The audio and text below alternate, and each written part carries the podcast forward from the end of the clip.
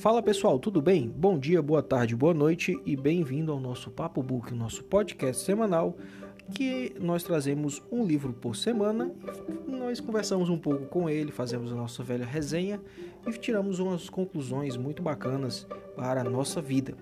Você que nos acompanha, esse é o nosso segundo episódio do nosso podcast. Haverá infinitos episódios aí, se Deus quiser e a gente vai trazer sempre toda semana um livro novo para que você possa estar desfrutando e aprendendo um pouco mais. Eu, antes da gente começar, a gente vai falar um pouquinho dos nossos canais.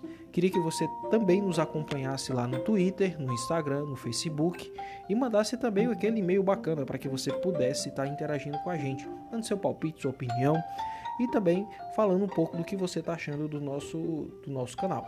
Lá no Twitter, Papo de Livro Underline PH no Instagram, Papo de Livro, underline PHPA. No Facebook é Papo de Livro. Você só botar lá pesquisar e você encontra, tá certo? É, no nosso e-mail é o papo de livro@gmail.com. Então vai lá, interage com a gente, busca as nossas redes sociais, coloca lá, eu sempre estou lá, eu estou falando com a galera, estou expondo as minhas opiniões, estou colocando aquilo que é mais relevante para você e você também está trazendo muito conteúdo bacana para mim. Eu também dou dica para que o universo literário, galera colocando conteúdo na internet, no Instagram, no Facebook, no Twitter, é gigantesco. Então, o pessoal interage muito com a gente, a gente fica muito feliz com isso, tá bom? Então, vamos lá para falar um pouco deste livro muito bacana, Cavaleiro Preso na Armadura de Robert Fisher. Pessoal, o autor Robert Fisher, infelizmente não está mais entre nós, faleceu em 2008 né, mas deixou um legado muito bacana.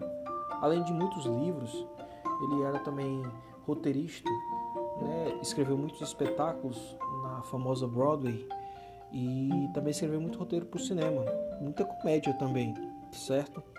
Ele escreveu rádio e televisão, entre os quais um, programas como Alice, Good Times, All in the Family e The Jeffersons né, são criações de Robert Fisher e o livro Preso na Armadura, uma fábula para quem busca o caminho da verdade, ou seja, o termo fábula vem aí designando que é um, uma história medieval onde criaturas e seres inanimados tornam-se animados, no sentido em que, em, em que árvores, animais criam interações humanas, falas, gestos, sentimentos. Então, o próprio texto já diz que é uma fábula para quem busca o caminho da verdade, ou seja, ele vai trazer um conceito fictício, mas uma finalidade bem real para a nossa vida. O cavaleiro preso na armadura se trata exclusivamente das pessoas, qualquer uma. Né? É um cavaleiro em que se trata-se da, da rotina dele na Idade Média, na sua busca por glória de batalhas e riquezas, né, e sempre pomposo com seu cavalo e trazendo em si o seu também a sua armadura, né, brilhante, reluzente, onipotente e se gabando de tudo aquilo que fez, dos seus feitos heróicos, daquilo que matou, que resgatou, de tantos quantos dragões matou, de quantas donzelas resgatou de suas torres e enfim. Mas chegou certo momento em que o cavaleiro não conseguia mais se desvencilhar de tal armadura. Ele não, não queria mais no sentido de que ele estava perdendo a sua identidade, né? Depois de tanto se gabar, de tanto dizer o que queria ser, o que é, ele não queria mais ser aquilo porque estava perdendo a sua identidade, no sentido em que as pessoas que ficavam ao seu redor não queriam mais tê-lo como sua esposa e filho né, não conheciam mais a pessoa a quem a mulher tinha se casado, e o filho não conhecia o pai, a quem muito não via, só via aquela traje de metal a qual ele vestia. Então o cavaleiro resolveu trilhar um caminho, a qual ele percorreu por meses tentando buscar a resposta de como retirar sua própria armadura. Porque a armadura, tantos anos, tantos anos eles vestiam e nunca tirava, que enfim ela se prendeu em seu próprio corpo. Né? Suas, suas amarras e suas feixes não conseguiam mais ser retirados. Nem mesmo os melhores ferreiros do reino conseguiam tirar a armadura dele. E ele soube de uma dica muito interessante que um certo mago chamado Merlin conseguiria tirar a armadura.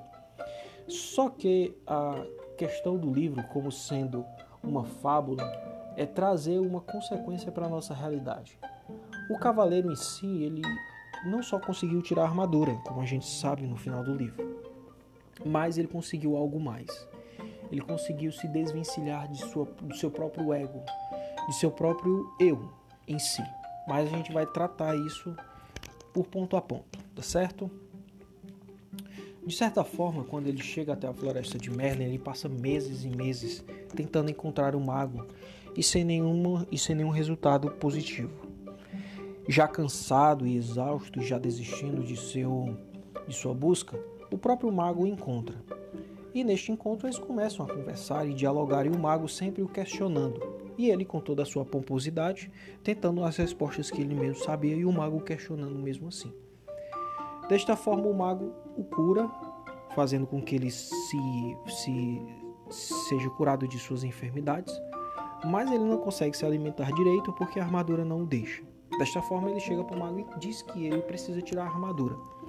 Mas para que ele consiga tirar a armadura, o mago terá que prová-lo, que é digno de voltar a ser o que era, no sentido de que ele terá que passar pelo caminho da verdade.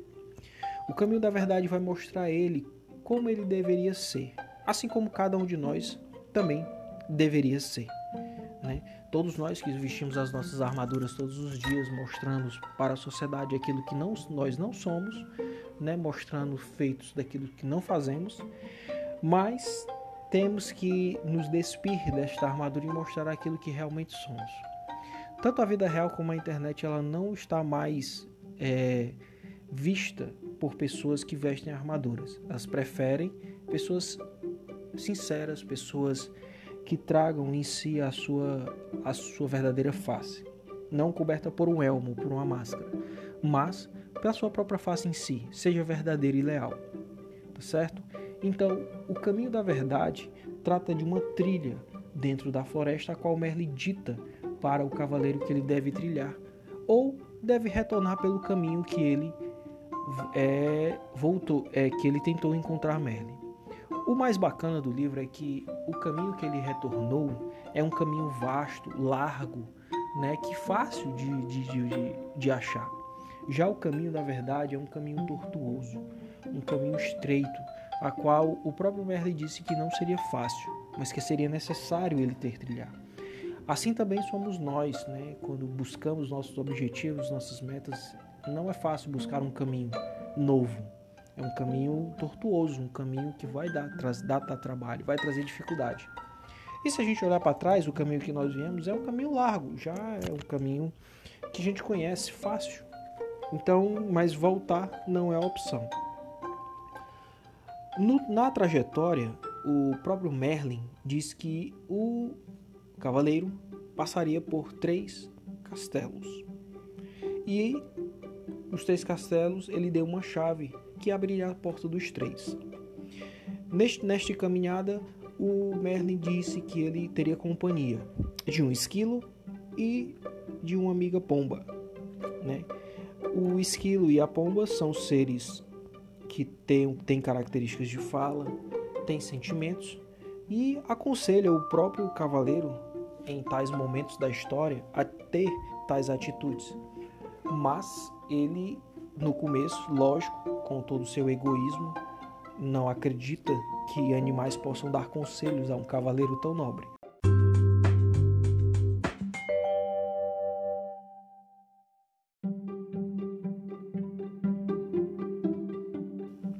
Cavaleiro continua a, a sua trilha pelo caminho tortuoso. Ele encontra o primeiro castelo, né, chamado Castelo do Silêncio. Neste castelo, ele tem o vislumbre de que nada se encontra, ele não escuta som de nada, é um castelo altamente silencioso e não há portas. Ele tem diálogos com outras pessoas que estão dentro do castelo, a qual outros dizem que não conseguem sair encontrar o outro lado do castelo porque estão falando, estão sussurrando, estão simplesmente continuando a falar, falar e falar e não escutar. O conceito literário é dizer que o castelo em si, ele tem por, por um objetivo fazer com que você escute o seu eu interior, fazer com que você busque escutar aquilo que você era. Então, o castelo só vai abrir a outra porta para você quando você entender que você tem que deixar o seu ego, deixar o seu eu, né, e escutar o seu verdadeiro eu, no sentido daquela pessoa que estava adormecida dentro de você. Do seu primeiro você, no sentido de que o seu ego, de todas as suas conquistas, a sua, a sua pomposidade não valeram de nada. Desta forma, o cavaleiro entende que o ego dele não valia mais de nada. Tudo aquilo que ele sabia ou fez ou, ou tentou fazer, todas as pessoas que ele salvou, nada daquilo valeria dentro do castelo do silêncio. Até mesmo o rei dele estava lá tentando buscar as respostas. Então, o próprio cavaleiro entendeu que o seu ego nada valeria e que ele teria que escutar o seu eu interior. Desta forma surge o outro personagem que seria o eu interior dele, que fala com ele mesmo. Aquela pessoa que, de que começou, que batalhou a ser um cavaleiro, que ainda era um escudeiro, que tentou traçar o seu caminho, não tinha tanta pomposidade e ele entendeu que teria que deixar o seu ego de lado para que possa, pudesse continuar a sua trilha. Desta forma, o cavaleiro consegue passar pelo primeiro castelo, que é o Castelo do Silêncio. E ele continua a trilhar, lembrando que a cada castelo que ele passava, ele, te, ele tinha uma reflexão e desta reflexão ele tirava um, um conceito para a sua vida. E deste conceito, um pedaço de sua armadura já caíra. Né? Desta forma, a cada passo que ele dava, tanto para o seu crescimento pessoal, ele perdia uma parte de sua armadura, no sentido que ele se libertava daquele antigo eu dele. Já no segundo castelo, chegando até os seus portões, era um castelo muito maior, muito mais pomposo, e nele era o chamado o Castelo do Conhecimento. Ao, ao adentrar, esse castelo era escuro, não havia lã, luzes, lamparinas ou tochas nem nada. Era um castelo altamente escuro. A única coisa que o próprio cavaleiro via era mais na frente frases, a qual a primeira frase muito bem elaborada dizia: o conhecimento é a luz através da qual você encontrará o seu caminho. Ou seja, partir do momento em que o cavaleiro começou a entender que ele teria que entender o seu autoconhecimento, entender a si mesmo, o caminho dele começar, começaria a se iluminar. No sentido em que ele começar, iria começar a ter um vislumbre da saída do castelo do conhecimento. Mas o castelo em si, em si ensinou muitas coisas a ele. Logo após dele entender que o seu auto, que o, o autoconhecimento para ele seria o mais importante, entender quem ele era, como ele estaria ali, deixar o seu ego de lado e continuar a olhar para frente, o caminho se iluminou, né? trazendo novas informações e novos conceitos para ele. Logo, ele viu uma segunda frase e leu a seguinte frase: Será que você não confundiu necessidade com amor? E ele refletiu em cima da frase, não entendendo muito, mas depois de muito conversar com seus amigos Esquilo e a sua amiga Ave, entendeu que ele deveria mais amar do que necessitar. Ou seja, tanto para seu filho quanto para sua esposa, ele mais necessitava dos dois para fazer aquilo que ele queria que era manter o castelo em ordens, ser a esposa do cavaleiro, o filho ser nobre do que em si o próprio amor que ele teria que ter com os seus entes queridos. Então ele entendeu, ele confundiu a necessidade com o amor. Ou seja, para ele era só uma necessidade ter a esposa, ter o filho, mas ele não amava os dois. Ele dizia que amava, mas no fundo ele via que não amava porque ele não tinha necessidade de estar com, com eles ali, de estar sempre.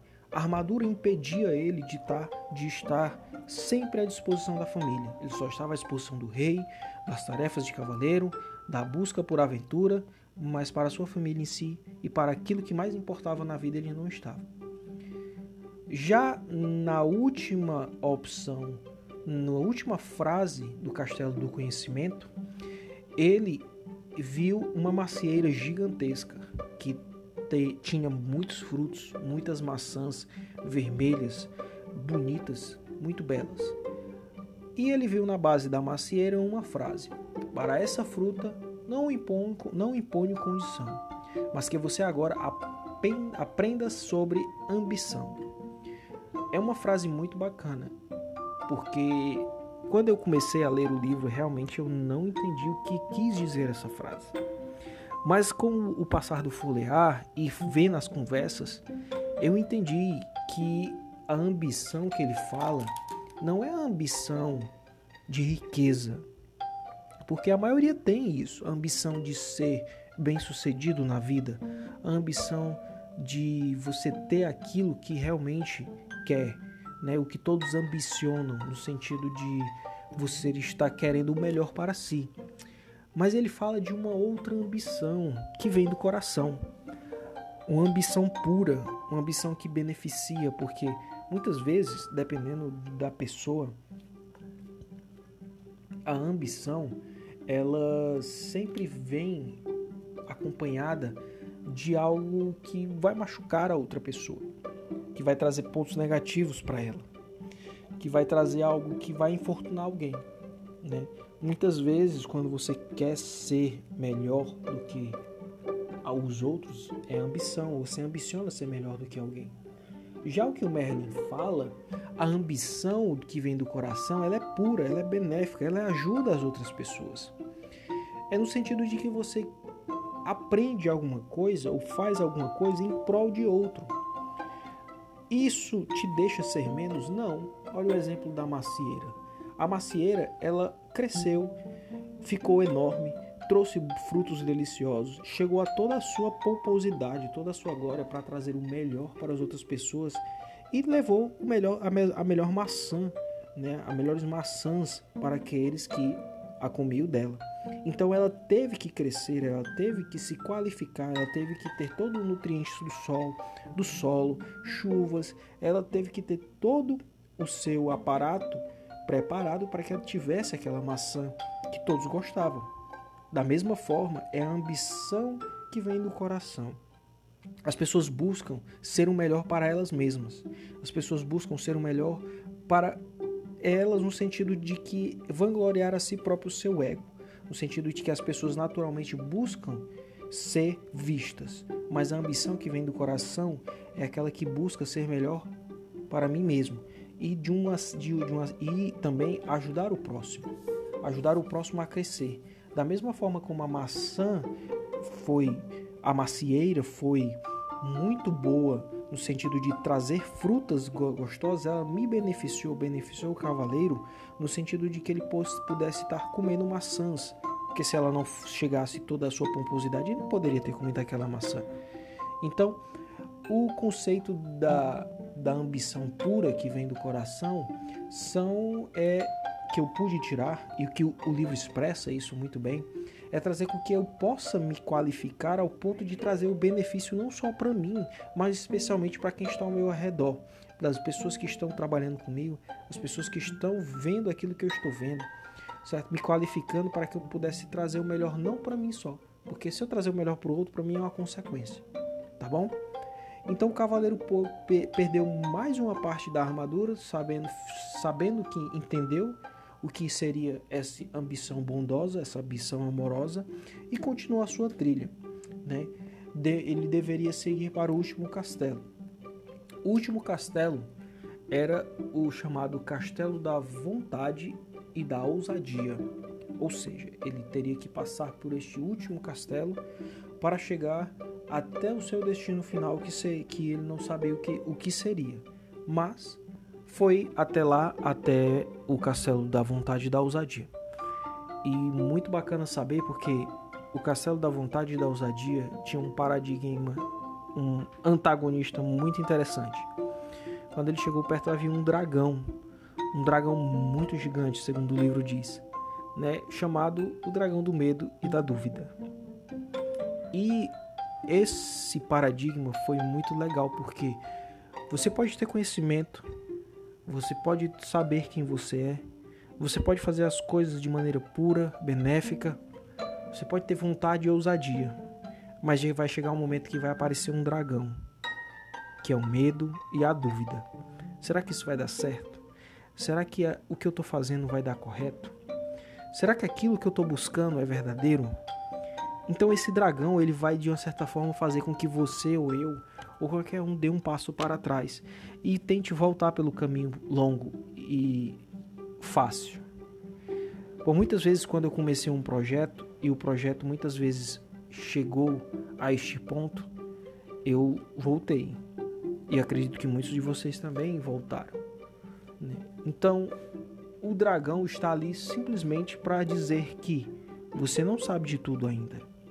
Você tem que aprender muita coisa para que você puder, possa me enfrentar. Você não tem as armas necessárias. Mas você vai dizer para o dragão o quê? Você vai tentar, e vai tentar, e vai tentar.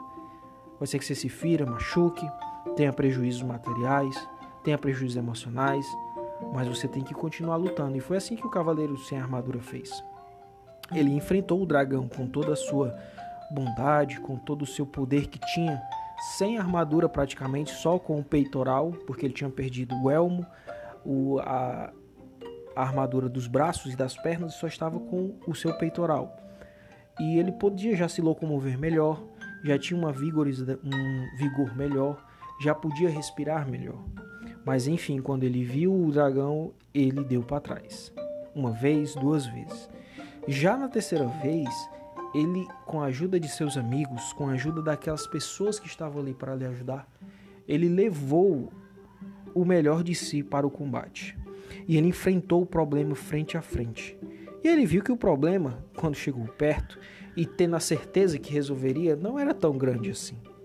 Não era um problema de sete cabeças, não era um, um quem gosta de Caverna do Dragão, um Tiamat não era um, um dragão, mas em si era uma coisa pequena, um pequeno lagarto, digamos assim. E ele conseguiu em si passar pelo dragão do medo e da dúvida, tendo vontade e ousadia de crescer, de buscar o seu, maior, o seu maior potencial. E o que isso traz para nossas vidas, Paulo, como eu já tinha dito antes? A gente tem que ter vontade, a gente tem que crescer, a gente tem que buscar a cada dia ser melhor haverá dragões que você vai ter que lutar todo dia e o dia todo, muitas vezes. Né? Pode ser um, um colega do trabalho que muitas vezes quer te sacanear, ou sei lá, o teu trabalho muitas vezes não está rendendo aquilo que tu quer, ou sair de casa, muitas vezes é o temperamento, a tua família não está dando certo, ou enfim, cara, vai haver dragões na tua vida. Então, você, homem ou mulher que passa por isso, saiba que muitas vezes o dragão só se torna gigantesco porque a nossa mente o coloca como gigante. Porque a nossa mente o coloca como sendo um ser invencível. Muitas vezes você enfrenta um problema e você potencializa aquele problema, mas não pensa na solução. Pense primeiro na solução, naquilo que você vai conseguir. Não pense no problema. Pense como resolver o problema, porque aí o problema se tornará minúsculo né, independente da forma como você terá que resolver. Ele vai se tornar pequeno e você vai com vontade e ousadia, ou seja, enfrentando realmente o problema, você vai conseguir enfrentar, tá bom? Então, vamos continuar a nossa história. Passando pelos três castelos, o cavaleiro já sem totalmente sem sua armadura, viu que o tempo tinha passado muito rapidamente. Tanto tempo, tempo quanto ele próprio, no sentido de que ele estava mais velho, barbudo, né, experiente. O que isso quer nos dizer? Que o tempo, para nós, quando nos tornamos mais velhos, né, mais experientes com a vida, a gente aprende a ver tudo de uma maneira mais diferente, né? Mas os obstáculos ainda não são pequenos, continuam sendo grandes. Logo, o cavaleiro teve que encarar o seu último desafio. Ele teve que subir um caminho muito mais tortuoso, né? um penhasco gigantesco, a qual ele deveria subir e encontrar assim o conceito universal da sabedoria. Né? Ele deveria encontrar aquilo que ele não entendia. Antes de subir, ele encontrou uma outra frase no vértice da, da, da verdade, que dizia: Embora possua este universo, nada possui, pois não pode conhecer o desconhecido se ao conhecido me agarro. Outra frase que também não entendi no início, mas com o passar da leitura me fez entender muita coisa. Quando você passa pelo castelo da vontade da ousadia e enfrenta o dragão do medo e da dúvida, muitas vezes nós nos agarramos àqueles que só realmente nos conhecemos e não nos atrevemos a dar um passo de fé, um passo maior, ou uma oportunidade que você nunca tinha é, pegado e, e apareceu, ou um novo ramo para que você possa trabalhar, ou um empreendimento, caso você nunca tenha empreendido, né? Uma coisa nova que você nunca, nunca viu e quer fazer, mas não tem vontade porque tem medo de perder o que você já conhece, de perder a sua estabilidade no sentido financeiro. Ah, eu estou no meu trabalho, eu preciso do emprego. E o cavaleiro tinha isso quando ele subiu o penhasco. Ele tinha um penhasco nas mãos. E o, o que foi dito para ele, ele disse: agora você tem que entender que você tem que se desvencilhar do que você conhece. Você tem que ter um passo de fé. Você tem que se soltar do, da, do vértice da verdade, para que você entenda realmente o que é a verdade, no sentido de que você não deve temer as oportunidades que te aparecem na frente. O cavaleiro, o cavaleiro deveria confiar e ter fé e acreditar que aquilo era para, para a sua própria vida benéfico. E ele pensava que iria morrer, porque se ele soltasse ele, ele ia cair. Como a fábula dizia, o simples fato dele ter a própria fé, ele conseguiu chegar de uma maneira sobrenatural até o cume. E nesse subida ele entendeu tudo o que ele sabia da vida, da sua própria vida. De todas as experiências que ele viveu dentro do caminho da verdade, tudo aquilo que ele entendia, ele era um só com a própria natureza, ele entendia como as coisas funcionavam. Ele não tinha mais uma visão unilateral e mesquinha do que era a vida. Ele entendia que a vida não era só ele, a vida era ele e os outros. E ele deveria viver não só para si, mas ele deveria viver em prol dos outros, em prol da sua família, em prol do seu filho, em prol dos seus camponeses, em prol de todos aqueles que estavam ao seu lado. Porque ele entendia, tinha o conhecimento, tinha o autoconhecimento e tinha o que ele buscava mais, que era o conhecer da natureza. Então, meus amigos, este é O Cavaleiro Preso na Armadura. É um livro muito bacana, ele traz muitas experiências de vida, no sentido de que a gente possa estar tá buscando o melhor, não só para nós, mas a partir do momento que a gente busca o melhor de nós para os outros, a gente busca o melhor de si. Tá bom? Fiquem com Deus, forte abraço. Aqui finaliza mais um, um Papo Book e muito obrigado. Segue lá a gente nas redes sociais, acompanhe os nossos stories, os nossos feeds, as, os, os, os, nossos conteúdos. A gente trabalha com muito carinho para que você possa estar tá buscando mais e mais saber um pouco desse campo que é a literatura e os livros que nos acompanham. Forte abraço, fiquem com Deus e vou deixar lá na bio do nosso Instagram o link caso você queira adquirir o livro, tá bom? Forte abraço e até mais. Valeu!